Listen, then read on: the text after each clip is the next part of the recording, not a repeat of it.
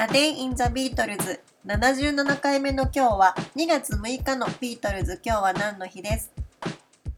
？1958年の2月6日。ジョージはポールの紹介で初めてジョンに会いクオリーメンに加入することとなりました。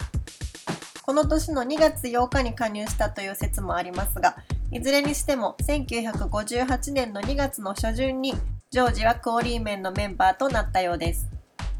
ジョージより1年半ほど前にポールはジョンと出会いクオリーメンに加入しましたがジョージとポールは同じリバプールインスティテュートの生徒で同じバスで学校に通っていて顔見知りだったようです。ポールとジョージが仲良くなったきっかけの一つに学校でのあるエピソードがあります。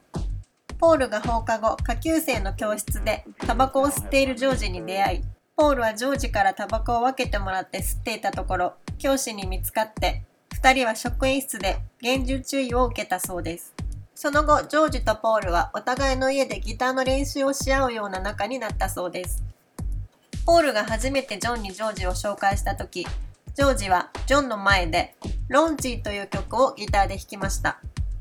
ジョンは自分たちよりもずっとギターのコードを知っているジョージをクオリーメンに誘うことにしました。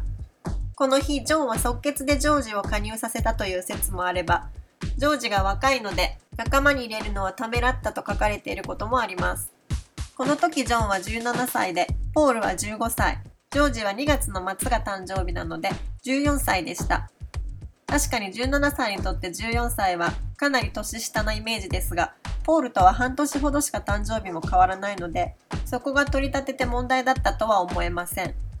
ジョージが友達からギターを譲ってもらって始めたのは13歳か14歳ということなので、かなり一生懸命ギターを練習していたのではないかということが伺えます。